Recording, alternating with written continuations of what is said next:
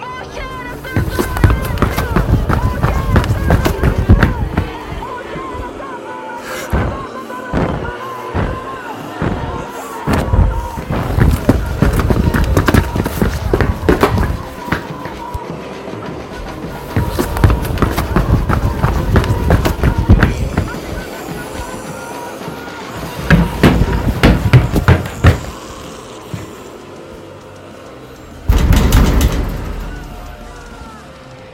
rápido. Esto es Espacio Inseguro.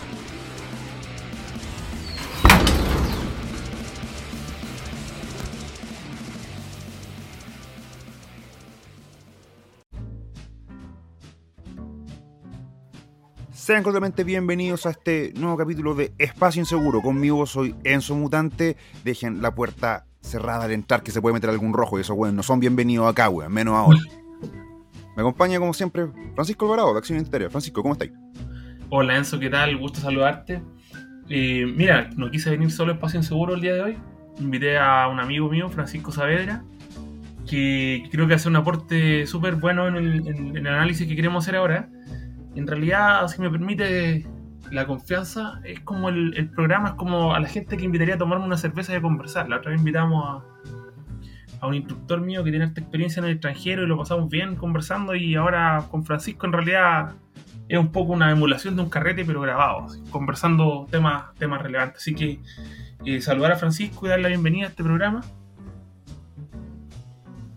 Eh, gracias, gracias por la invitación, gracias Francisco que me, me extendió la invitación en primer lugar y a Enzo por recibirme aquí en el podcast. Así que feliz de estar aquí con ustedes y veamos cómo vamos analizando lo que vamos a analizar.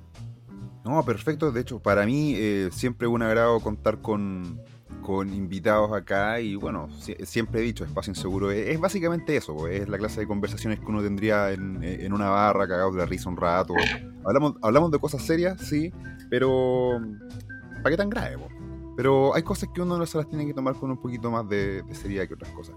No sé ustedes cacharon el tema en la, en la agenda, como dicen los, los ciúticos de los medios. eh, lo que ocurrió en, en Santiago con estos chicos simpatizantes del candidato Cast que fueron básicamente a, a poner pastitos y, y flores en, en toda la mitad de la, de la plaza.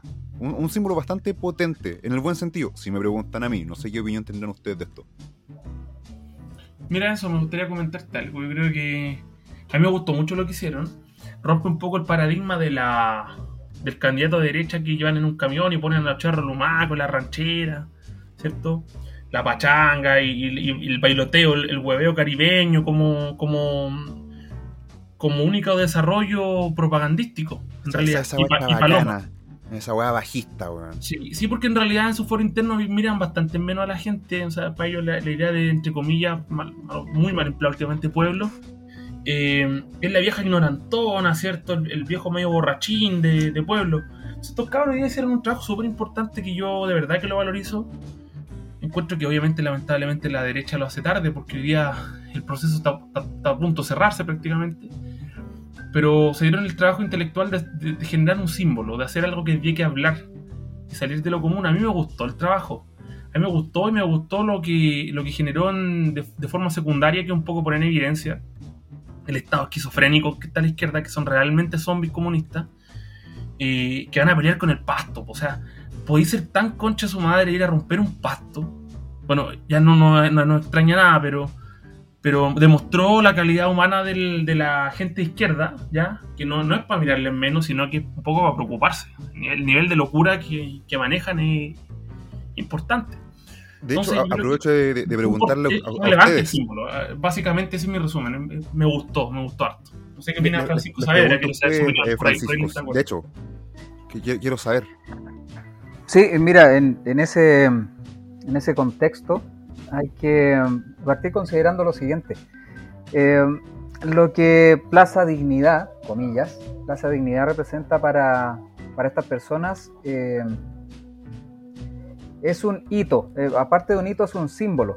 Significa muchas cosas en realidad. No es tan solo un lugar que, que podríamos decir que es un lugar de culto, de reunión de todos los días viernes, creo que se están juntando ahí Em, ah, paso el dato. Curiosamente, hoy, justo hoy, la cámara esta que está siempre enfocando, que tiene un nombre, que uno se mete a la página y tiene... Galería Cima. tiene- Eso, eh, exactamente. Justo hoy día no eh, estuvo enfocando y no estuvo grabando. Pero qué puto. Casualidades de la vida, obviamente. Sí. Pero eh, qué puto, oportuno. Justo se, ju- justo se les cortó la luz o algo eh, muy oportuno, ¿verdad? Bueno, eh, después de ese paréntesis, que da obviamente va a ser análisis de por qué no grabó hoy día, justo hoy día.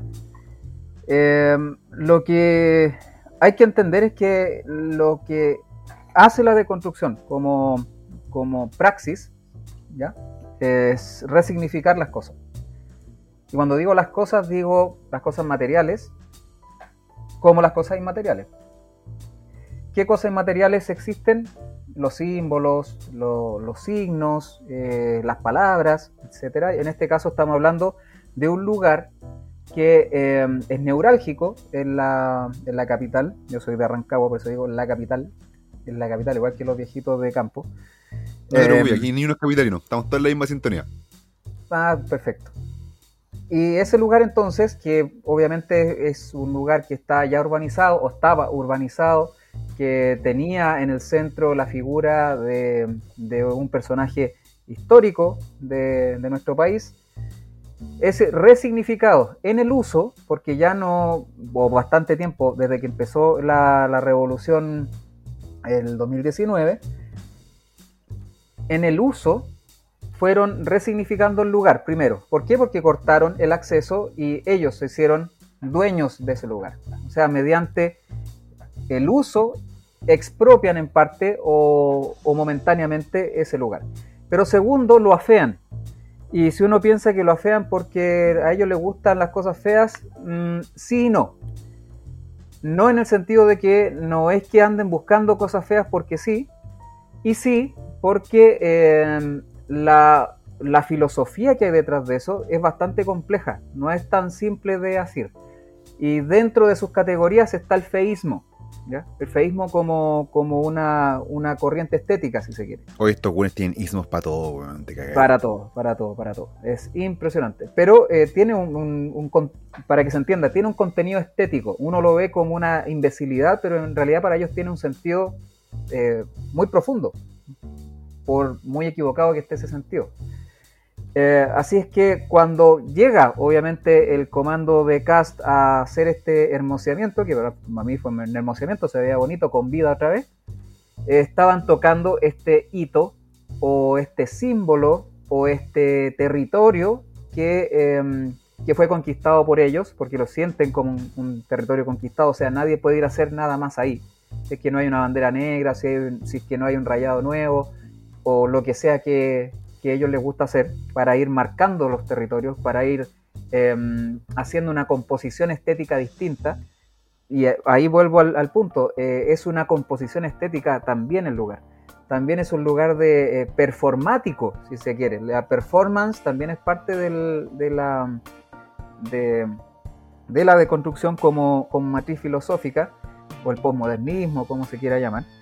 Entonces hay varias, varios elementos que hay que considerar para eh, hacer eh, el juicio. Claro, si me lo preguntan así en frío, yo digo, oye, estos, monos que andan haciendo, ¿por qué están destruyendo un lugar tan bonito? ¿Cierto? Eso es lo primero que uno dice porque es la es la es el sentido común el que está hablando ¿ya? y eso yo no lo critico para nada porque si le pregunto a cualquier persona ah ya pero, ah, no pero esos cabros de mierda no sé qué y obviamente van a rezar un rosario muy lindo respecto a estos personajes pero pero si uno quiere en realidad ir a, a pelear esos espacios como esto que hizo el comando de Cast que en el fondo yo creo que fue más un, tema comunicacional, que, porque ellos yo creo que asumían que lo iban a ir a destruir. Eh, si fue así, fue igual inteligente. De, de hecho, Es desde, decir, la lógica, dejaron- desde la lógica claro. comunicacional fue un éxito. Un de éxito. hecho, ahora mismo estamos, hablando. Y estamos hablando Claro. de ello.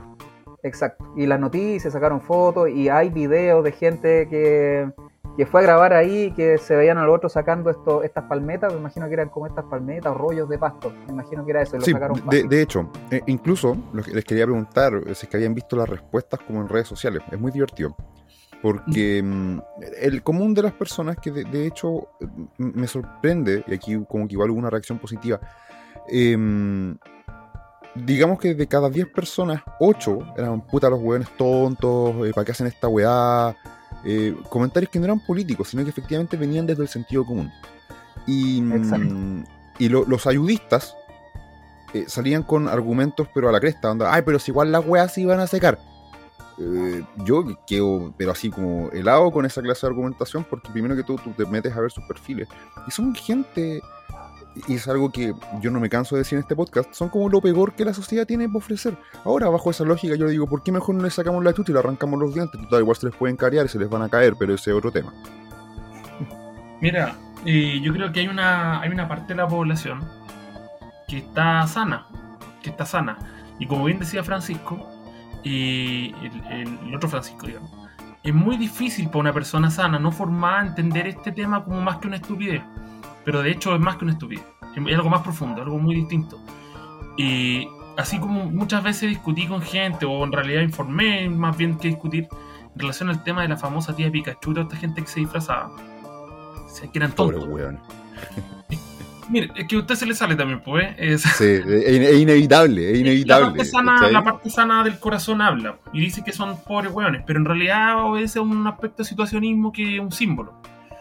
Y todo esto tiene raíces también que Francisco lo conoce mucho mejor que yo. De hecho, tengo pincelada y tiene que ver con temas de filosóficos de, de trasfondo, que es básicamente está vinculado a la deconstrucción y a otros y otras variantes asociadas al mismo tema. Entonces no son solamente hueones, son gente que en realidad probablemente algunos de los que andan andan demasiado drogados para entenderlo, de hecho. Pero créanme que los orígenes de esto no son, no son azarosos, no son no, que un día se le ocurrió y todo. Tiene un trasfondo, como bien dice Saavedra, ¿cierto? Eso efectivamente es así. Y hay gente sana que, que esto le llama la atención. A mi juicio, dentro de la derecha, dentro republicano y dentro de la derecha en general, más aún de la derecha deconstruida, este, este es un caso súper, súper extraño, ¿ya? De habilidad y de análisis por parte de la gente que fue a ejecutar este, este, este tema de, realizar esta mejora, porque fue demasiado pensado. Yo en verdad estoy participando en algunos grupos de WhatsApp donde se van agregados de gente de cast y la verdad tengo que decir con bastante con bastante mm, poco agrado que el nivel de estupidez que campa en esos, en esos grupos es total, ¿ya?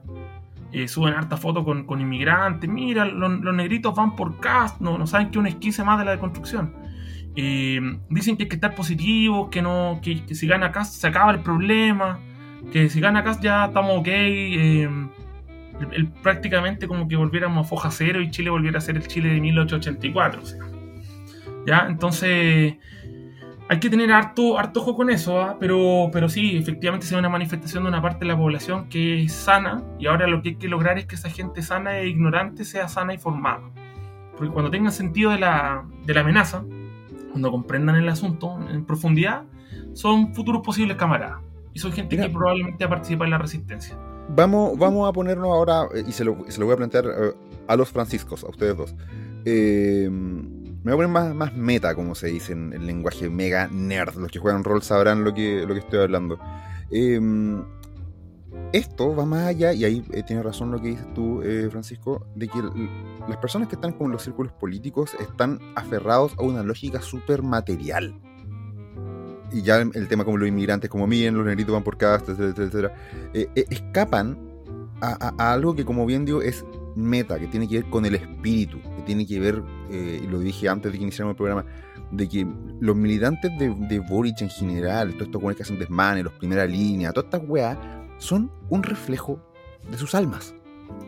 Lo son. O sea, eh, como bien mencionaste antes de que partiera el programa, ahora están peleando con el pasto, weón.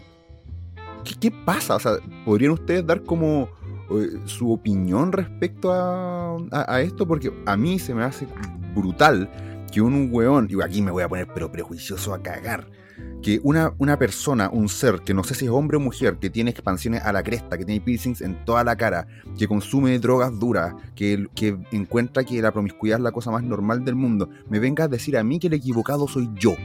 Yo no entiendo esa wea. No lo entiendo. Sí, mira, el, respecto al, a lo primero que planteas, que era eh, y que claro, esto puede ser lo que hacen o lo que uno ve eh, en su comportamiento, que podría ser el reflejo del alma o de, o de su, no sé, si lo llevamos en términos freudianos, de sus pulsiones internas, que sé yo, la, está dejando aflorar. Eh, es más, eh, yo diría que mm, sin justificar al, al muchacho, porque yo soy un partidario de que al final del día uno aplica su inteligencia y decide qué es bueno y qué es malo y decide hacer una cosa o no hacerla, ¿cierto? Pero eh, en términos de, de, subversión ideológica, voy a, voy a tomar este término que de, Yuri Bezmenov, el que aparece en un famoso video de, YouTube, que era ex agente de la KGB. Que los progres dicen que una teoría de la conspiración está weá, que es mentira. Claro, por supuesto que eh, esa subversión ideológica sí existe, sí existe. Entonces, em, y toma la cantidad de años que este, que este señor dice, porque em, la niñez para un proceso de cambio social profundo o de control y dirección social a futuro profundo, eh, la niñez es una cuestión esencial. O sea, yo tengo que sí o sí hacerme de las condiciones para comenzar a preparar desde temprana edad a los eh, futuros sujetos revolucionarios o actores del proceso revolucionario. No vamos a poner sujetos, sino que actores del proceso revolucionario. En este caso, eh, lo, que, lo que fue ocurriendo a través del tiempo fue que un discurso hegemónico, es decir, un discurso que por ABC motivos, porque eh, está ahí y está bien teorizado, tiene, tiene tiene buenos pensadores detrás que le dan respaldo, está presente en la academia, ya sea porque tiene financiamiento o ya sea por todas las anteriores, ese discurso hegemónico se va instalando en distintos ámbitos de la sociedad. Y uno podría decir, ya, pero uno es inteligente y uno puede decir, ya, pero esa cuestión no, no, no va conmigo. Sí, efectivamente. Nosotros porque somos más viejos quizá, algunas de estas cosas que estos cabros defienden las vemos como, esa cosa rara no, no la toco. Pero ellos las tienen tan normalizadas, las tienen tan integradas en su, en su lenguaje, que va determinando en el fondo sus formas de pensamiento.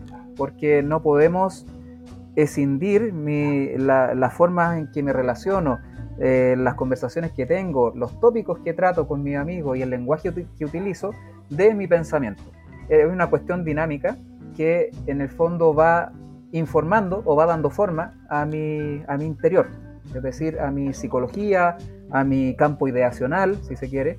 Entonces después yo voy replicando esas cosas con el tiempo, porque me son naturales.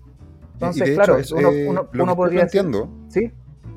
Lo estoy planteando, es súper importante porque de hecho el, motivo por el cual nace este podcast, que este, este es el capítulo ya cuarenta y tantos, o sea, tenemos un mm. buen tramo ya recorrido. Eh, el motivo de este podcast nació efectivamente para, reírse un rato, para hacer alguna cuestión durante la pandemia con la excusa de tomarse dos copetes en la casa, pero también para hacer un análisis y crítica de, cómo eh, lo que vamos a llamar a partir de ahora como el mensaje eh, permea todo. Eh, la cultura popular, la música, cómics, eh, películas. Ahora todo tiene que incluir el mensaje. Si no, eh, si no se te cancela. ¿Qué es lo que genera esto? Tiene que cumplir con el ritual en el fondo. básicamente, no el ritual, no se persigna, no se antes de entrar a la misa, se queda fuera. ¿Has notado, por ejemplo, cómo el mito del héroe ha sido reemplazado por cualquier wea? Por el antihéroe o por el que, mejor dicho, por el que no es ni héroe ni es villano. De hecho, ahí está, porque ni siquiera es un antihéroe. El, antihéroe, si agarramos a figuras que algunos de nuestros escuchas van a cachar el tiro, como Frank Castle, el castigador, que el buen tenía un norte moral. El buen mataba a criminales nomás. El buen nunca iba a dañar al inocente. Lo, lo, de él siempre decía es castigo, no venganza, porque la venganza es una simple compulsión de los sentimientos reemplazamos esa figura por una cosa, una cosa que, es moralmente ambigua, que requiere constantemente de validación emocional, algo que resuena mucho con la juventud de hoy en día que busca validación constante y que no se le puede cuestionar, porque si no empieza a armar pataletas como lo que hacen estos pendejos. Claro, es que en ese caso, cuando tú los cuestionas, tú lo estás haciendo, como dicen ellos, desde eh, de una crítica situada. Una crítica situada tiene que ver con el, el rol que tú estás cumpliendo en la sociedad y las determinaciones que supone ese rol. Entonces, eso es situado. Entonces, ya tiene una carga que em, para el que está supuestamente saliéndose del sistema o está yendo contra el sistema, tu eh, juicio en realidad ya está contaminado por el sistema. En términos simples es eso. Entonces tú estás situado dentro de un sistema. Y encima tú lo estás criticando desde un punto de vista representacional. Es decir, tú estás eh, fundando tu juicio en razones que son heredadas, que provienen de una tradición. Pues nosotros sabemos que eso es así, o sea, lo aceptamos, pero ellos no. Entonces, cuando tú les dices algo, ellos entienden que esa herencia que creó el capitalismo, que creó la injusticia, que hace que exista el patriarcado, que hace que las mujeres sean oprimidas, etcétera, etcétera, etcétera, todo el etcétera que tú quieras. Eh, como tú contienes todo eso y lo, y lo estás eh, expulsando de ti a través del lenguaje, eh, en forma de un reproche, estos cabros que dicen, no significa nada lo que tú le estás diciendo. Están hablando otro idioma. Porque tú le estás hablando desde la racionalidad y ellos hace rato, hace rato que están escapando de esa racionalidad. Porque quieren buscar otras formas de relacionarse que tienen que ver más bien con el afecto, eso se fundamenta en Spinoza, el filósofo, y también en Gilles Deleuze, en el afecto y en las relaciones que yo establezca con otras personas y las emociones son las que, em, las que tienen la primacía en vez de la razón, porque la razón está a un nivel representacional y por lo tanto produce muchos clichés. Y los clichés hay que superarlo, hay que escaparse de los clichés. ¿Cachai? Que en ese sentido, o sea, tiene, tiene todo el sentido del mundo lo que me estoy diciendo. Pero no me puedo tomar en serio a hueones que usan pronombres, weón. No me lo puedo tomar en serio. El, otro día, por ejemplo, estaba de, En sentido de... con, la E, dices tú. Eh, por ejemplo, más allá de eso, eh, es que en, español, por, por, la naturaleza de nuestro, de nuestro lenguaje, es más o menos difícil de, eh, decirlo. Por ejemplo, es como nosotros usamos el yo mismo, ¿ya? Pero recuerda que los gringos usan el myself. Claro. Y ahora han aparecido corrientes donde ya, ok, los pronombres partieron como he, she, eh, he, eh, o sea, he, she, him, her, etcétera, etcétera, etcétera. Esta cuestión ha derivado al nivel que ahora hay gente que se hace llamar, y esto está en internet, está en TikTok, pueden buscarlo, frog self, como persona rana, o persona insecto, o persona perro. Weón, esto es la locura. Alguien pateó el avispero, weón, y no sé, que va a la cagá que la cagase. Cuando yo cuando escuché la voz del, Frog Self, fue como, no, no, cierren esta weá. Cierren esta weá, tienen la llave por fuera y quemen el edificio, weón. Sí, mira, eso tiene relación con el, con el devenir animal. Eso está en Mil Mesetas, en, Capitalismo Esquizofrenia de, de Leslie Guattari. Si quieren echar un ojo, claro, es complejo el, texto, pero uno apoyándose ahí con artículos, qué sé yo, uno puede ir entendiendo eh, a qué se refieren. Y recomendación, recomendación, hay que ir a estudiar o a leer con la gente que está a favor de esa filosofía. Porque cuando vamos a estudiar con gente que está en contra de eso, va a haber por todos lados eh, fetiches, va a haber por todos lados locura, entonces no sirve. Uno tiene que entenderlo de la gente que lo defiende. Entonces, en ese caso, claro, en ese caso, lo de lo, animal es, eh, tiene que ver con ese devenir. El devenir, ¿en qué? Devenir poshumano, ir más allá de, no es ni siquiera más allá, sino que eh, abrirse a lo no humano. Porque también plantean ellos que mm, esto está, lo, escribí hace poquito en un, en un, en un anexo complementario al libro Guerra Ideológica de Jorge Sánchez, que es la antología en el fondo de Gilles Deleuze, cómo entiende al ser humano. De ahí lo que dice es que, mm, o lo que se plantea es que mm, el nosotros como seres humanos, o lo que plantean ellos, no nos estamos relacionando o no estamos eh, explorando o expandiendo toda nuestra vitalidad al relacionarnos con nuestro entorno. Entonces tenemos que abandonar esas ataduras de lo humano para ir a lo no humano, que son nuevas formas de relacionarse nuestro cuerpo con otros cuerpos. el concepto de cuerpo es muy importante en este caso también. Muy importante entender el concepto de cuerpo. La, cuerpa, dicen las estas ¿Sabes que claro, Me, cuesta ser racional cuando se trata de estas personas. Como que eh, me viene algo de las tripas y lo único que quiero es como primero reírme de ello y después patearlo. Y después reírme de nuevo. Ah, no sé, lo habíamos conversado antes de partir el show. Vi una historia en Instagram de unas hueonas que hicieron una canción donde literalmente decían como, eh, mueve, cito, mueve la cula para que salga Boric. Eh, o sea, no, no, puedo, no puedo tomarme en serio esta Yo sé que son una amenaza, yo sé que son una manga de psicópata, pero cuesta, cuesta como tomárselo en serio. Que hay, Enzo, yo diría que hay paso intermedio. Yo creo que la gente que está en un estado de, de salud mental normal o de tendencia ideológica dentro de un rango taxonómicamente cercano al humano, ya porque tipo que ya directamente son, son locuras efectivamente, eh, tiene dos tendencias. Una es ridiculizarlo, que es natural, porque efectivamente a primera fase es ridículo. Y otra entrar en el factor negación, de, un poco creer que esto no, existe, que son, son weá son tonteras, etc. Pero, pero hay que dar el paso, el paso a la, a la crítica, a la crítica propia, ya entender qué piensan, cómo llegan, porque eh, en principio hay frases sacadas de contexto, hay otro, hay otros aspectos en los cuales ellos se presentan de una manera bastante interesante, sobre todo para, la juventud, para la juventud huérfana, no en el sentido de, progenitores no, no, no, no, determinados, sino que, o, fallecidos, sino que me refiero igual huérfano en el sentido cultural, en realidad se genera una orfandad identitaria, falta de, de identidad y valores, y luego de eso aparecen estos, estos, estos personajes, ¿cierto? Con algunas mm, posturas aparentemente vanguardistas o, y que llaman la atención de la juventud. Y en ese sentido hay que pensar qué, es lo que piensan y por qué llegan a eso. Yo creo que ese, es, un, es un trabajo que tenemos que hacer, que es muy desagradable, porque a todos nos gustan distintas cosas. A algunos les gusta el arte marcial, a otros la historia militar, eh, a otros los deportes, la montaña. En realidad nos gustan en general cosas sanas. A la gente relativamente normal le gustan las cosas sanas. Y meterse a, eh, averiguar esto es como tratar de entender un pedófilo o un criminal en serio. Entonces. Eh, Francisco, es una locura.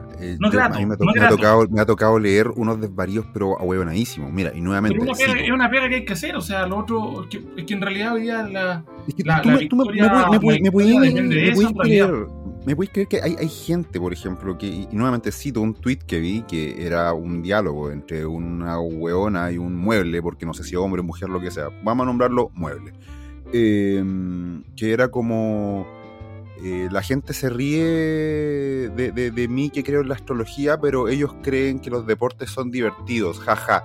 Eh, y otro weón contestaba, naturalmente, haciendo la variación emocional, y finalmente la misma mina decía, ay, pero qué tanto, si la, economía es astrología, pero para hombres blancos heteros. Weón. Ahora, ojo, pienso que esas son las manifestaciones, no son la raíz. No son la raíz de ese tipo de cosas, muchas veces no son la raíz filosófica. Yo creo que el, desafío es ir a las raíces eh, y también nosotros conformarnos, conformarnos como, bueno, yo hablo a mi título particular, pero probablemente lo represente un poco usted las intenciones. Eh, para ser contrarrevolucionarios radicales debemos, como tal como la palabra lo dice, ir a la raíz del asunto. Y lamentablemente vamos a tener que tratar de entenderlo. ¿Por qué? Porque esta pega no la está haciendo nadie. Créeme que en republicanos ni, el, ni el, líder el, eh, ni el líder de republicanos lo tiene claro probablemente no, pero sí, aquí yo creo que los, yo creo que los tres sabemos. Hay que, trabajar ahí. Yo creo que los, tres sabemos que la, la, clase política en general adolece de, de, esta weá como que están tan metidos en su lógica, están tan. Eh, aquí voy a, voy a mutilar la palabra. Están tan, es, están metidos en su especificidad que no saben de nada más. Eh, se han, olvidado de la realidad, no, no, no, no, entienden al sujeto revolucionario. No lo han visto incluso, ellos ven una masa que, que hace desmanes, pero no, no, no, han visto la fealdad a la cara, porque están, están insertos en esta lógica de partidos, en esta lógica de... Para ellos está bueno, es una guerra cultural, weón. Partamos por eso. Para ellos es una lección más. O al menos así yo lo veo, no sé. Efectivamente, efectivamente. Es el, es el, problema. Y, ahora, bueno, eh, esto nos va a llevar al, al, siguiente bloque temático, que además viene acompañado de un servicio de utilidad pública para toda la gente de que todavía está en sus 20 o 25 y aún está interesado como en conocer al amor de su vida. Cabros, si la, si la, si la minita dice eh, Plaza Dignidad, por ahí no es, bro, definitivamente. Sigamos con el programa. Eh, si se Plaza puede que sea, pero si se va a quedar, no cásate. Claro, exacto. Si aún están interesados, yo pienso que el matrimonio es un, pésimo plan, pero si son de la opción más tradicional conservadora, adelante pues. Hablemos de política como tal, metámonos esta wea ya. Tenemos las elecciones este domingo, donde se enfrenta eh, José Antonio Cast contra el Guatón Funao. Em, hagamos ficción. ¿Qué pasaría si gana Boric? ¿Cómo lo ven ustedes? Voy dar el paso a Francisco Saavedra. Quiero, quiero escuchar a mi amigo aquí a ver qué opina.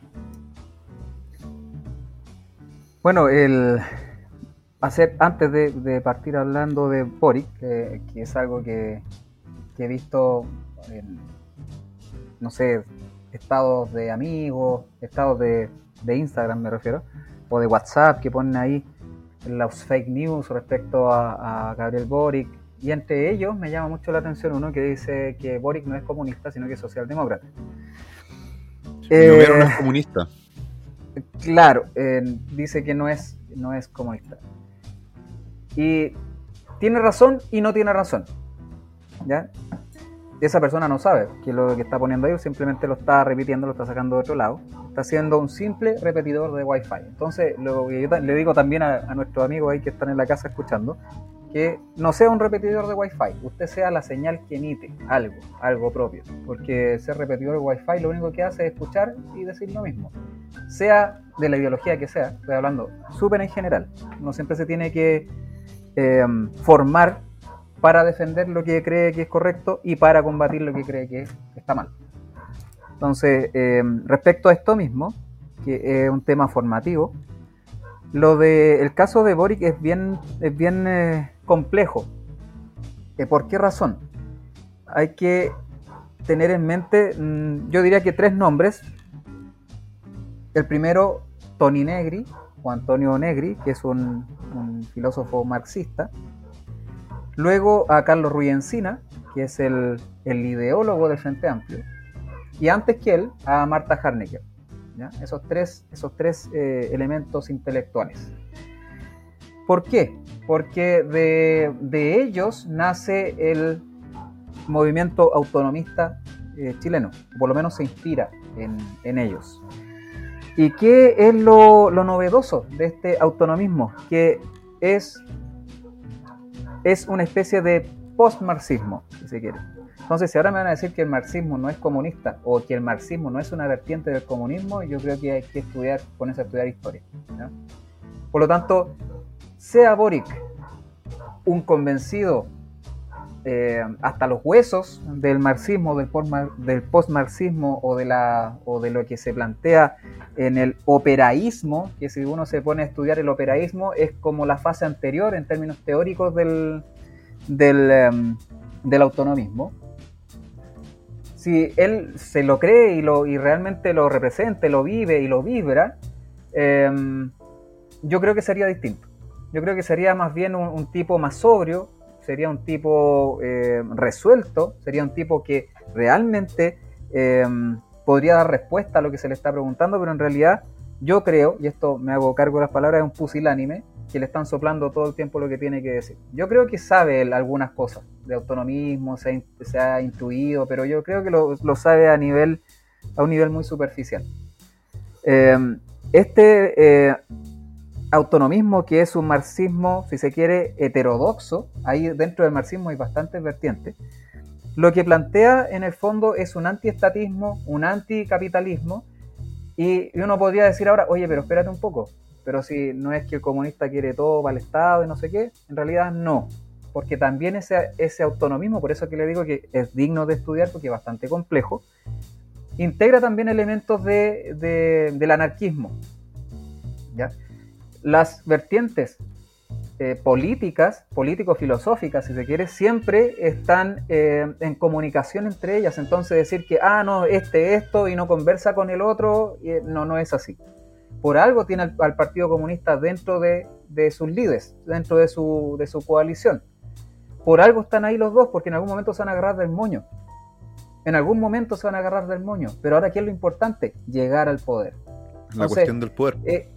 Exacto. Entonces van a transar varias cosas, pero para que quede clarísimo, en la ideología de Gabriel Boric, que se puede deducir del, nombre de su movimiento, que es movimiento autonomista, de los ideólogos que están detrás y de la fuente doctrinaria, sí, es un marxismo heterodoxo y es, si lo ponemos en perspectiva, un postmarxismo, que se nutre también de teóricos como, porque eh, en ellos también, eh, con, sus teorías también eh, trabajó Tony Negri, con Deleuze, que ya lo mencioné hace un rato, especialmente con su concepto de máquinas productivas y, deseantes, ese, es un concepto de ellos que aparece en el Antiedipo, eh, con el concepto de cyborg de Donna Haraway, que también el manifiesto cyborg anda dando vuelta por el internet, échale un vistazo, bastante interesante, y la performatividad de los cuerpos, hace un rato mencioné los cuerpos. Son puras coincidencias que se van repitiendo los temas para que vean ustedes. Y eh, Tony Negri entonces recoge de ellos esta interpretación y la lleva a una reconceptualización de conceptos clásicos del marxismo. Voy a hacer un breve listado con estos términos para dar esa, introducción sobre la ideología que sustenta el autonomismo y que puede o no saber a cabalidad Gabriel Boric. Eh, esta reconceptualización va así. El Estado se reconceptualiza en, Tony Negri y Hart, que es con el, con el que escribe, eh, principalmente Imperio y Multitud, que son sus dos obras eh, más conocidas el Estado ya no es el Estado, sino que es un imperio. ¿ya? La clase obrera o pueblo ya no es clase obrera o pueblo, sino que es multitud. Fíjense, vayan ustedes haciendo memoria de los distintos discursos y se aparecen estos conceptos ahí. El imperio no tanto, pero sí multitud. Está ahí presente, las multitudes. Eh, la producción material por producción inmaterial. De ahí vienen otros conceptos más que después se pueden tratar quizás en otro programa, por ejemplo, ahora se habla del capitalismo cognitivo, es decir, que se está explotando a nivel cognitivo a la, población y ahí aparece la figura del, del eh, cognitariado. No es proletariado, sino que es cognitariado. Es gente que produce, eh, que, mm, produce eh, cosas intelectuales, o sea, producciones intelectuales en general. Otra reconceptualización, público, ya no es público, sino que es común. Ahí tenemos un partido que incluso se llama Comunes, ¿cierto? Y lo común aparece en muchos de los discursos que uno podría ahí escuchar. Y la ciudad industrial finalmente pasa a ser reconceptualizada en Tony Negri, doctrinario de, eh, del autonomismo, a la metrópolis biopolítica. Eso de biopolítica viene, por supuesto, de, eh, de Michel Foucault y otro tema que se podría tratar en otra oportunidad. Guido Girardi está tratando harto ese tema. Claro. Caleta, muchísimo. El tema de, los, de los, neuroderechos. No es casual. No es casual. No, para nada. nada es casual. en el discurso de estos tipos, sea que alguien se lo escribió y alguien le dijo diga esto, o sea que está totalmente enterado de lo que está diciendo. Yo es, un agente funcional a la agenda. Uno de los, de los del Partido Comunista que es muy potente intelectualmente, que es Flores, el, señor Flores, eh, Fernando Flores parece que es, recuerdo. Bueno, él yo creo que lo que dice lo sabe, y lo ha estudiado y lo sabe a fondo. Pero la mayoría de los, de los que están en, la palestra política, eh, diría yo que alguien le hace los discursos, que alguien le dice, diga esto, diga otro. Eso es súper importante. La gente debería entender de que la mayoría de los rostros políticos, me refiero a rostros que salen en la tele, dan declaraciones, son unos burros. No, no son, más, no son más inteligentes que, que ustedes o yo partamos por eso. Es la gente que viene detrás de ellos, como estos, estos grupos de estos think tanks, como, como dicen los gringos, los que... Y el ejército de asesores que tienen y todo eso. Ellos, e, ellos son eh, los que transforman a, estos monigotes, a estos ignorantones, porque muchos tienen un seguido eh, a, la par con la temperatura ambiente, son ellos los que transforman a estos personajes en, eh, en granes de esta agenda. Esa es la verdad de las cosas. Exactamente bueno, y para, para perdón, para, para concluir, solamente lo, lo, de esta introducción del autonomismo, porque sí hay que llamar postcomunista o postmarxista eh, a Boric, si hay que, hay que llamarlo de alguna forma, esa sería la forma. Y eh, lo último que voy a mencionar es que es algo que me llamó mucho la atención en el, creo que fue en el, en el debate de la Archie. La Archie, sí. Dijo, yo en realidad no quiero poder, algo así, lo estoy parafraseando, lo pueden buscar después. No quiero, en realidad, yo quiero llegar al poder y después no tener tanto poder. Aquí se refiere con eso? No tiene que ir a codificar eso que está diciendo, a decodificar, perdón. Y tiene relación con lo que plantea el autonomismo, que es un antiestatismo. Porque estos elementos, ya que están obviamente ahí cruzados bien, de forma bien compleja, que tienen que ver o tienen un componente anarquista, por eso son antiestatistas y por eso son heterodoxos respecto a, otros a otros marxistas, eh, dice que eh, se deben lograr estas, estas, em, estas agrupaciones, estas formas de, de movimientos em, constituidos, si se quieren, consejos, qué sé yo, porque es eh, un marxismo, podríamos decirlo, de corte libertario, que van a tener una autonomía. Es decir, que son, eh, si se quiere, colectivos o, u organizaciones sociales que van a tener cierta autonomía y que esa eh, vendría a ser un gobierno, podríamos llamarlo, en términos bien simples, un gobierno directo. Es decir, estamos aplicando aquí, in situ, lo que nosotros queremos como gobierno. Por eso es que él dice, cuando llegue el gobierno yo quiero tener menos poder, yo quiero que otras organizaciones tengan poder. Hay que entender qué es lo que está diciendo. Y eso es peligroso, eso es peligroso, si lo vemos desde cierto punto de vista. ¿Qué va a hacer este compadre con eso? Va a ser un invento. Por eso es que eh, varios, eh, hemos estado conversando con Francisco también esto aquí, esto va a ser un experimento esta cosa. Y la convención yo creo que no, no por ineficiencia no ha redactado nada todavía, están esperando el resultado de las elecciones porque hay que meterse esto bien en la cabeza. Ellos ya tienen pensados todos los escenarios posibles. Entonces, para el escenario A, van a aplicar el curso de acción A, para el B, el B, y así sucesivamente. Para cada uno, la acción o el cambio en la estrategia en la táctica eh, que requiera. Entonces, hay que tener mucho ojo con el desenvolvimiento de lo que viene eh, de hecho, si sale Cast, me adelanto un poquito a eso, con esto termino, si sale Cast también, ellos ya tienen anticipada esa situación. Y hay grupos, especialmente de la izquierda extraparlamentaria, que eh, se declaran abiertamente aceleracionistas. Es decir, ellos quieren que gane Cast para, poder agudizar exactamente y volver eh, la situación aún más crítica. Y con eso ya termino mi intervención. Entonces, eso puede que pase. Con Boric que va a, asumir eh, su gobierno se va a estructurar o se va a, podríamos decir que ajustar la convención a ese escenario y ahí cualquier cosa puede pasar en realidad. Cualquier cosa puede pasar. Ahí podríamos tener, de hecho, un cierre de proceso, de este proceso revolucionario que estamos viviendo. Pero nunca, por eso es importante lo que tú dijiste al principio, nunca mirar eso de forma eh, negativa, sino que es una batalla perdida simplemente. La guerra se acaba ya cuando se acaba el mundo, no sé. Bueno, me parece súper interesante lo que dice Francisco. En realidad, como lo decía al principio del programa, los invitados que, le traigo a Enzo, a su programa, que amablemente no, no, me invita a mí también, son gente a la que me gusta escuchar. En, realidad muy interesante lo que dice Francisco y quisiera hacer un alcance en relación a lo que lo que hablaba Enzo, que, puede haber gente aquí que hay que comprender que este proceso, o en realidad muchas de las acciones políticas, inclusive militares, si lo queremos llevar a la analogía de algún otro tipo de, ejecución de operaciones, hay, un, hay un, una especie de comunicador intermedio que no necesariamente comprende en profundidad el mensaje, pero sí que genera un efecto en el, en el, un efecto final sobre el público al que se quiere influir. Entonces, efectivamente, hay personas muy capacitadas, no podemos decir que, Atri es tonto, por ejemplo, más tonto. En absoluto. Y, así otros, otros cuantos más que podríamos nombrar, que son tipos que son bastante formados, o deformados, pero profundamente capacitados, al menos dentro de su locura. Son derechamente malvados. La gente malvada tiene una inteligencia bastante. No necesariamente tontera. Luego hay una especie de comunicadores que van en un espacio intermedio, que van repitiendo un mensaje. Porque como Francisco lo, lo describió bien magistralmente, acá no hay nada de casualidad. Nada de casualidad.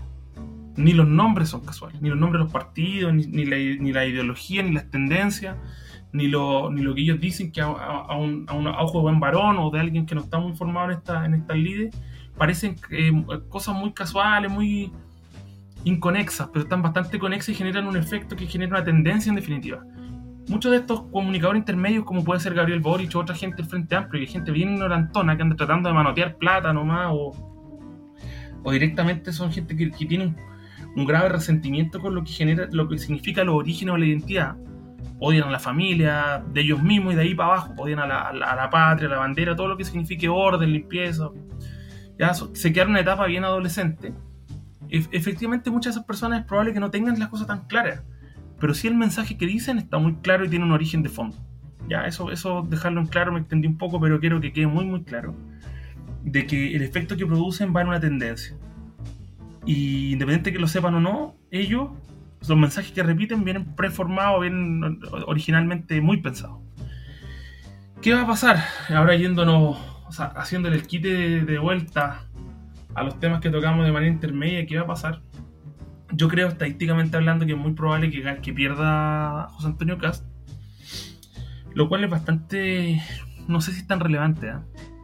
No sé si es tan relevante porque siento que hoy día la derecha alternativa chilena, entre comillas, y la derecha, porque lo he podido apreciar estando presente en grupos donde inclusive se han, metido políticos, gente que apoyaba a Sichel y hoy día apoya a Cast esa derecha acomodaticia, oportunista, no está preparada para ganar. Yo creo que la derecha necesita hoy día una gran derrota, una más. Porque que desde el 18 de octubre en adelante perdieran el poder y, lo, y las calles, el poder efectivo, porque está Piñera ahí sentado, pero está ejerciendo el poder, en realidad ocupa un cargo. No le hizo reflexionar. Y yo creo que cuando un pueblo, un grupo político no tiene la capacidad de reflexionar, tiene que recibir palos más fuertes. No, no hay otra. O sea, no, no veo otra opción. Yo creo que diría que gane Cast a largo plazo es bastante malo. No va a poder hacer un buen gobierno. No tiene, la, no su grupo de apoyo las bases fundamentales intelectuales. Gente que no se cuestiona nada. Ya, hagamos más banderazos y, y, busquemos otro grupo ranchero que le haga una canción a José Antonio Cast. Con eso ganamos y derrotamos el comunismo. Están cagados. Están realmente mal. Entonces. Pero, ¿sabes qué? Mira, aquí ya, yo quería terminar el programa en una nota más alegre, pero no. No, que lo vamos a terminar, es que lo vamos a terminar con una voy alegre. A ser un pesimista pero, de, pero, voy a, voy a ser un pesimista de mierda, porque si, si, nos vamos en esa lógica, hasta agarremos nuestra weá y nos vamos para la casa. No, Enzo, no, porque, no se porque tú, es que tú, es que, no, honestamente, ¿tú crees que, que, que, vamos a lograr alguna weá? No. Porque Mira, desde, yo... el, desde, el, desde, el, flanco político, mm. efectivamente encuentro que eh, la derecha acomodaticia, como lo nombraste tú, eh, cometieron el gran error de dejar entrar a estos weones la, la, comillas, comillas, nueva derecha cometió el error de dejar entrar a estos hueones. Y es, es, como me, es como meter a un hueón obeso, mórbido, hueón palpico, en un bote salvavidas. La hueá se va a hundir. Com com cometieron un error, primero. Exactamente, pero. Segundo, pero... segundo, eh, porque si vamos a hablar de, buscar las raíces, nadie va a hacer esa pega. Nadie, nadie. No es una pega efectista, es una pega teórica. Y la teoría es maravillosa pero necesitamos golpes efectivos, que no van a venir. Entonces, ojo ahí. Mira, me gustaría, me gustaría responderte a la interpelación. Ya no, no, ojo, no me enojo ni tomo personal, pero en realidad no es para nada lo que yo quiero decir. Ah, no, dale. no estoy en esa parada. Yo quizás yo me adelanté a los hechos. Yo lo que estoy diciendo es que el resurgir o la creación de nuevas ideas va a depender de que el estado de bienestar material que ha disfrutado cierta pseudo elite, ¿cierto? Que ha podido estar ahí más o menos agarrar poder. Y gran parte del pueblo chileno debe acabarse. ¿Por qué? Porque es necesario para entrar en un periodo de reflexión. Todavía se sienten demasiado victoriosos los derechistas, sobre todo con, lo, con el José Antonio Cas sacando la primera, el primer porcentaje de votación en la elección eh, recién de primera vuelta y teniendo un Senado mitad y mitad casi, se sintieron muy victoriosos. Y, por naturaleza no son reflexivos el pueblo chileno necesita estar en un estado de reflexión y creer que no todo va a ser regalado por obra y gracia de la naturaleza, y creer que todo el boom no, no es tal y, volver a pensar. Si José Antonio Cast gana, esta gente que por naturaleza, como lo decía, es reflexiva, va a creer que se acabó el problema, siendo que el proceso, eh, el proceso sigue en curso, ¿cierto? Tampoco partió el 18 de octubre, esto partió mucho antes, esto lleva décadas formándose estamos visualizando un cierre de proceso solamente que se intensificó. Eh, y necesitamos un, un, golpe, necesitamos un golpe, necesitamos en buen chileno un charchazo. Muchas personas, el hecho de ahora el 18 de octubre y lo, y lo, que, lo posterior llevó a que hubiera un José Antonio Cast, que es un tipo dentro de la derecha es como de los más consecuentes, podemos decirlo, más rupturistas, que hay un José Antonio Cast en segunda vuelta. Te aseguro que si no el 18 de octubre no hubiera revivido el espíritu nacional ni la palabra patriota se hubiera escuchado tanto como se escucha últimamente. Bueno, en absoluto. No, no si no fue suficiente, si no fue suficiente, tendrá que ganar Boric y tendremos que pasarlo mal como pueblo para volver a reflexionar. Ahora, esto conlleva un riesgo, no es gratis, ninguna enseñanza es gratuita. O sea, tú, tú si no sabes manejarte, si un auto sale, va a chocar, va a tener que pagar el choque. O sea, no, no es gratis aprender a choque. La gente reflexiva, la gente inteligente, los pueblos inteligentes en general, no necesitan caer en la, en la miseria, el hambre y el comunismo para entender que el comunismo es malo. Pero al parecer nosotros no pertenecemos a ese selecto grupo de pueblos y necesitamos probar el comunismo. Creo yo que si sale Boric hay una posibilidad de que el totalitarismo de izquierda se perpetúe en el poder, pero también hay una posibilidad de que despertemos. Si sale José Antonio Cast, el sentido de amenaza va a bajar. Ya, la- la- las, las señoras de derecha que, que dicen que mi general Pinochet derrotó el comunismo para siempre porque cayó un muro de Berlín y por estupideces van a sentirse seguras nuevamente y va a Los, volverse po- a la los pobres hueones que creían en Francis Fukuyama. Exacto, va a volverse a la, a la reflexión. Por eso yo creo que a la larga, a la larga, y mi corazoncito facho no, no lo quiere así, es bueno que gane Boric. Es mejor a que gane José Antonio Cast. Ojalá nunca hubiéramos estado en esta disyuntiva entre un Cast y un Boric, porque el Cast tampoco es la solución. ¿Ya? Ahora, nosotros nos sentimos más cercanos a Cast probablemente porque nos zapatea arriba la bandera, nos vomita arriba del soldado desconocido y tiene un grado más de respeto por nuestros símbolos y se agradece. Tú te puedes sentar a, a conversar con José Antonio Cast y probablemente no va a terminar las puñaladas como si terminarías con un izquierdista radical. Eh, pero tampoco la solución a, la- a largo plazo. Entonces, entiéndase bien el mensaje. Hoy día nosotros necesitamos entrar en un periodo de reflexión y si el pueblo chileno va a querer que este Boric es una muestra clara de que lo necesita, necesita un poquito de hambre. Es para allá, el tema, pero tenemos un desafío y hay que, hay que reconfigurar una reacción eh, contrarrevol- contrarrevolucionaria. Eso es, evidente y hay que hacer la pega. Ahora, si la opción es irse, bueno, algunos, eso lo verá cada cual, eso es, es personal. Pero que hay que entrar en resistencia, hay que entrar. Y si sale cast, no va a haber resistencia. Un, sentido- un falso sentido de seguridad, básicamente. Yo no tengo tanta fe. man. Así, tal cual. Yo creo que si, si ocurre lo peor, Chile no se levanta. No, no, no hay pool humano. Puede ser, puede ser. No lo, no lo hay. No lo hay. Simplemente no lo hay. Entonces vamos a bancar una crisis completa. Son dos disparos a la rodilla y nos van a dejar ahí desangrándonos en el suelo. Y se. Es así de simple. Y, realmente no es como yo quería terminar el programa, pero eh, esa es la realidad. No, yo no confío, confío en mi gente hasta cierto punto. Eh, confío en ti, en algunos amigos más, pero si como si, si agrando el foco, no creo que haya el, el, el pool humano como para soportar una crisis. No creo. Mira la juventud nomás, po. vamos a sacar algo de ahí. ¿Qué dice el invitado? Eh, bueno, tiene, toca un buen punto ahí. ¿Qué hace la juventud en ese caso? No sé, estoy poniendo un, un caso cualquiera. Soñemos o pongamos caso hipotético. ¿Qué posibilidades tendríamos? Así, ninguna o varias, me pueden responder ustedes. Esas son las dos respuestas. ¿Qué posibilidades tendríamos? Con, precisamente con esta juventud que está vacía. O sea, mira, sin ir más lejos, el nivel de consumo de alcohol, me estará haciendo santurrón aquí, yo también tomo. El nivel de consumo de droga, eso sí que no lo pruebo tampoco no, no me gusta. Eh, que hay entre la juventud de temprana edad. La tasa de suicidio, la tasa de suicidios con cianuro en el barrio alto, o sea, es una cuestión transversal de que están, están vaciados, están vaciados eh, o están vaciadas su alma, pon- pongámoslo en términos bien poéticos, están vaciadas sus almas, sus almas.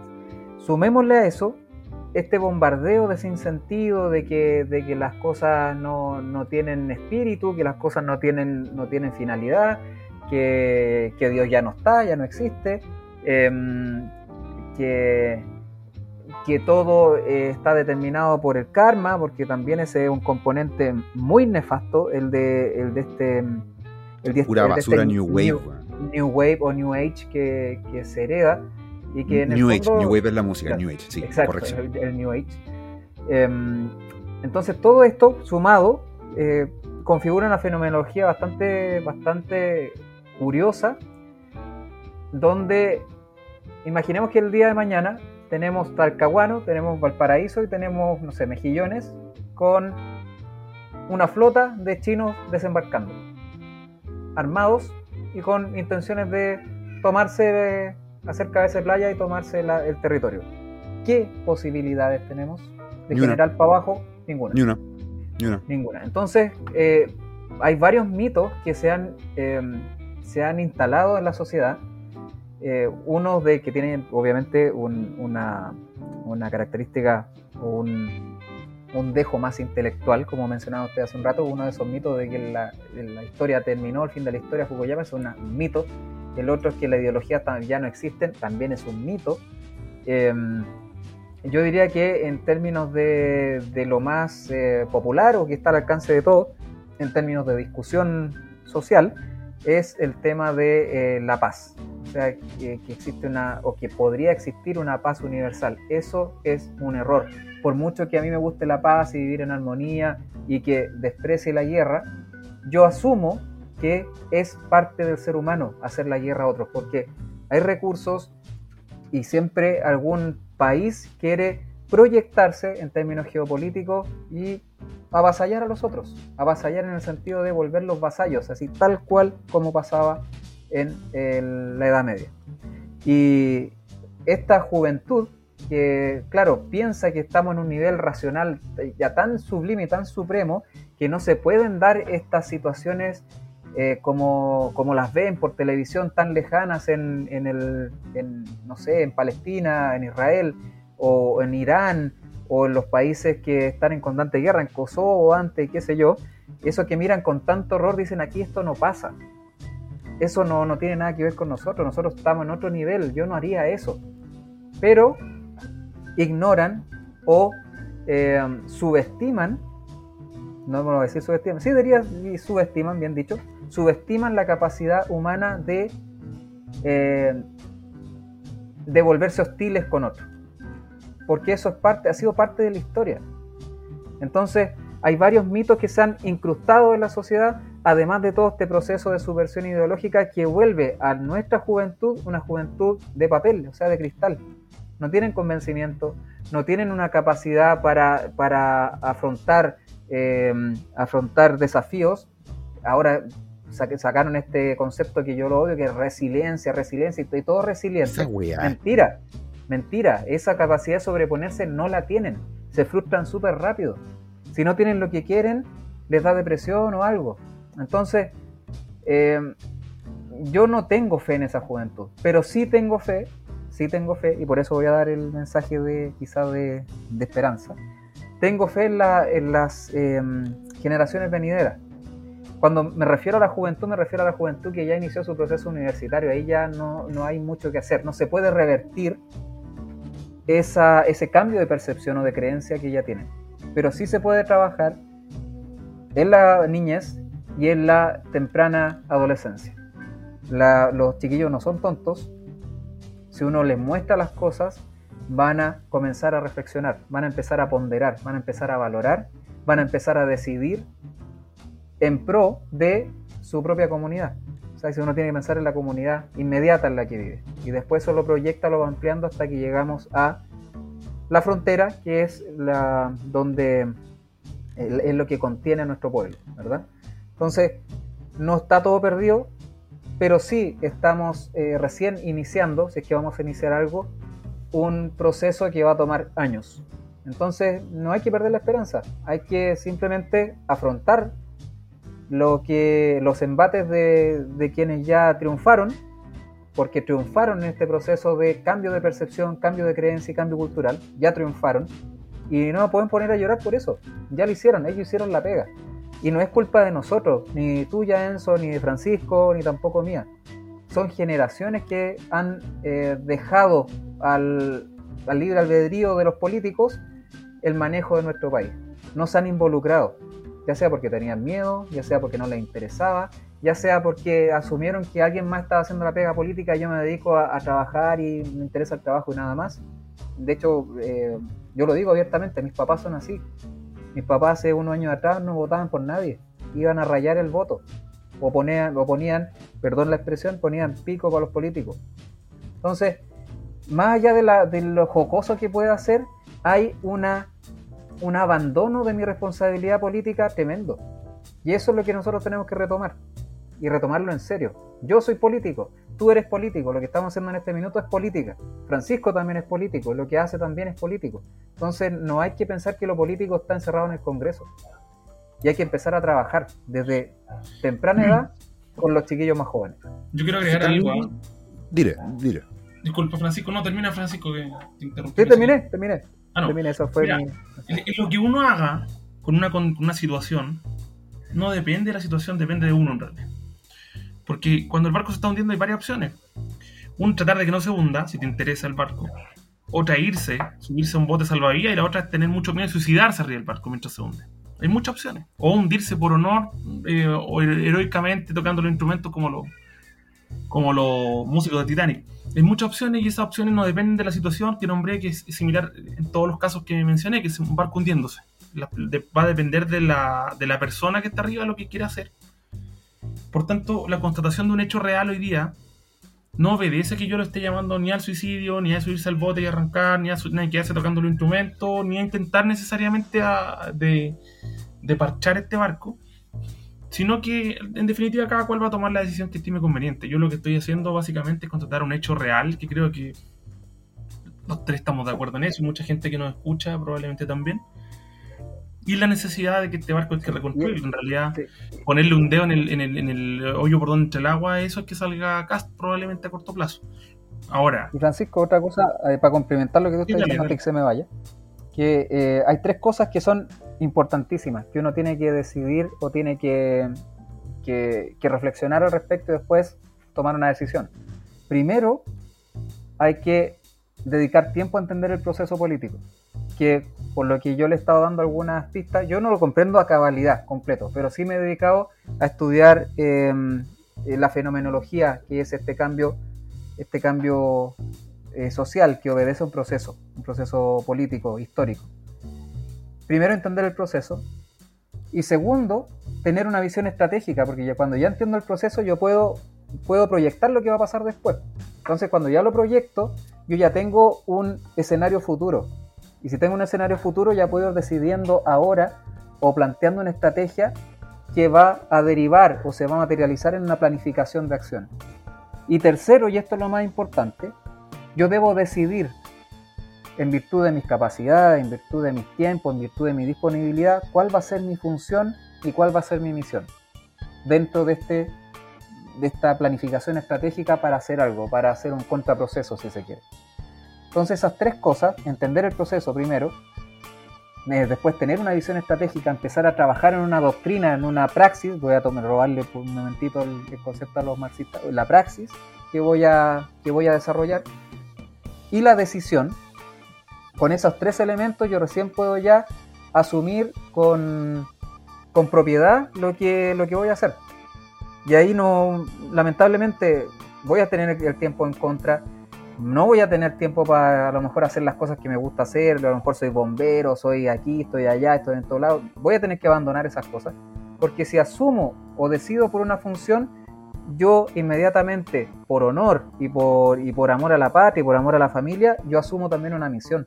Y eso em, no lo puedo abandonar después. Y no lo puedo abandonar simplemente porque me casé ya con eso. Y no es una cuestión que, no es una maldición que uno se echa encima, sino que es lo que yo asumí porque algo quiero hacer al respecto. Entonces a veces uno quiere hacer muchas cosas, pero a lo mejor no son mi función. Yo ahora me he dado cuenta que mi función, antes yo quería armar un movimiento y qué sé yo, y después quizá un partido, pero no, yo sé que lo que se me da más, más fácil y lo que me es más cercano y donde más ayudo a la gente es enseñando. Entonces yo me dedico a eso, yo sé que esa es mi función. Entonces no voy a andar en la calle con una pancarta, eso no es lo mío. Entonces hay que asumir funciones y abocarse o darse a una misión.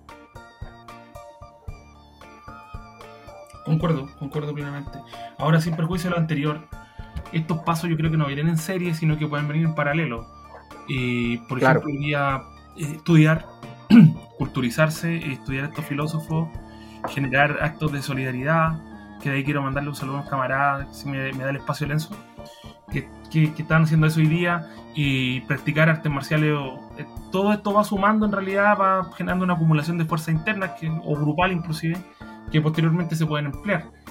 Pero sí, en paralelo hay que ser un trabajo intelectual y filosófico fuerte.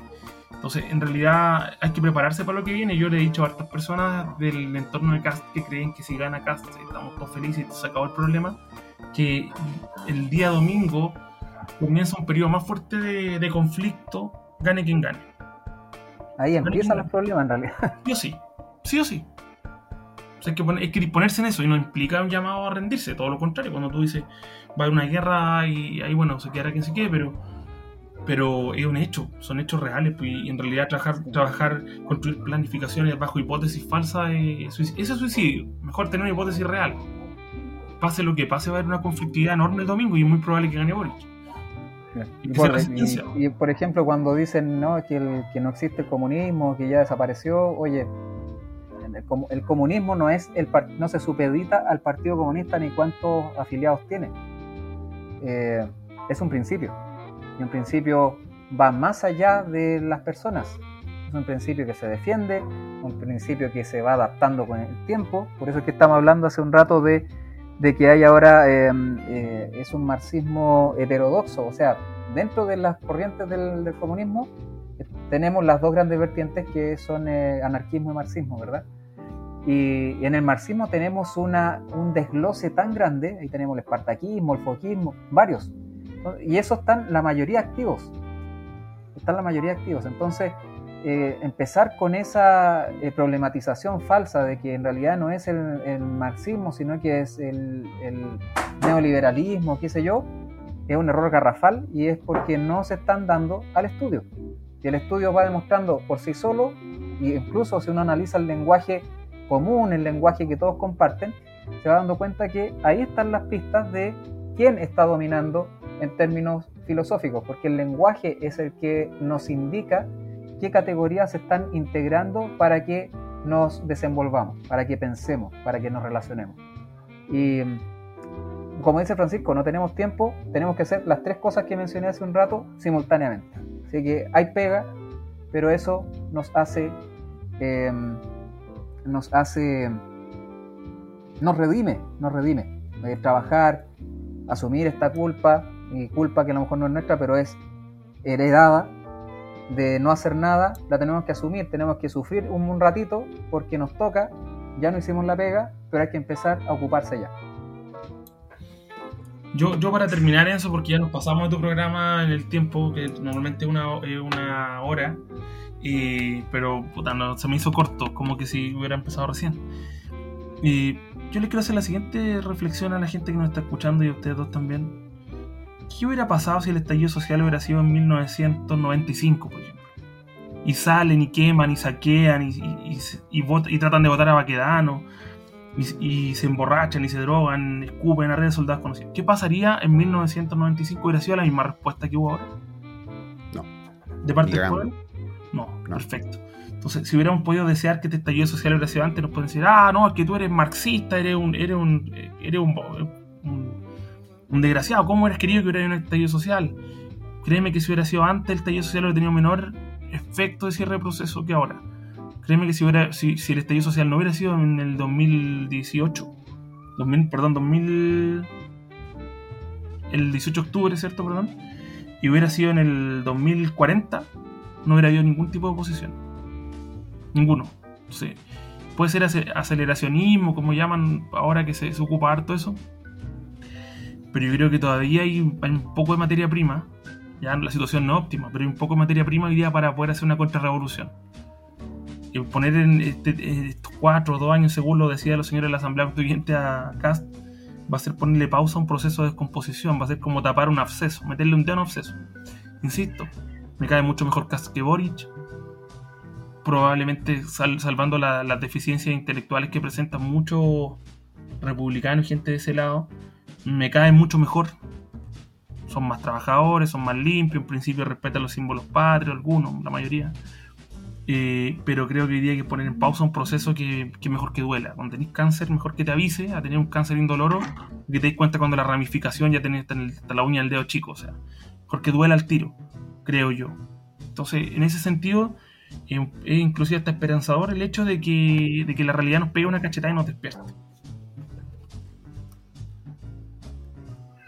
Dicho eso, yo les traigo el, mensaje tonto, porque ya hablaron weas muy inteligentes, así que yo voy a traer el mensaje de las tripas. Enójate, weón. Algún que está escuchando esta weá, enójate, enójate. Ahora es el momento, ahora es que tenés que enojarte, weón. Tu color es de izquierda, pateala. Tu amigo es de izquierda, no es tu amigo. Tu mamá es de izquierda, weón, no es tu madre. Hicieron el país, Sí, ya se acabó esa weón. No, es que nos podemos llevar bien. No, weón. Se acabó. Se acabó. Despierten y sáquense la cabeza del culo, weón. El primer paso para esta weá es enojarse. ¿Quieren recuperar algo? Enójense. Basta de esa mierda. Ay, es que de política no se habla en la mesa. Sí, se habla de política, weón. Y si estáis en tu casa y llega un weón a hablar weá, lo echáis. Con violencia si es necesario. Exactamente. He estado en esa situación, lo sé. Lo sé, he echado gente en mi casa por hablar huevadas. Y sin vergüenza alguna. Porque ya se acabó esa mierda timorata, weón. Esos weones han quemado el país. Esos, esos weones todos esos pendejos culiados, esos nihilistas de mierda, esos psicópatas, quieren a tus hijos travestidos, a ti muerto y a tu polola violada. Y les parece divertido. Les parece divertido. Eso no estamos jugando. Así que eso no lo estamos jugando. Eso. Así que, bueno, si tu amigo es zurdo, no es tu amigo. Tu polola es zurda, manda a la chucha. Yo lo hice con la mía. Yo lo hice. Y aquí me pongo súper honesto, yo lo hice. Camarada, camarada por otros motivos, pero ¿sabes qué? Con los progres culiados en la esquina, se acabó esta wea. Se acabó. Y sepa, y sea lo que sea que, ocurre en el futuro, puta, nos va a tocar, ver al prójimo a los ojos y a forrarle si es necesario. Porque a este hemos llegado. Y esta weá no la partimos nosotros. Pero Dios sabe que algún día la vamos a terminar. Así eso. Bueno, en eso estamos, efectivamente ese ha sido el capítulo hoy de Espacio Inseguro. Ha sido un gusto contar con su presencia en este estudio virtual. Y a la gente que no se escucha, Napo, el domingo ustedes sabrán qué hacer y dejen la puerta cerrada al salir. Adiós.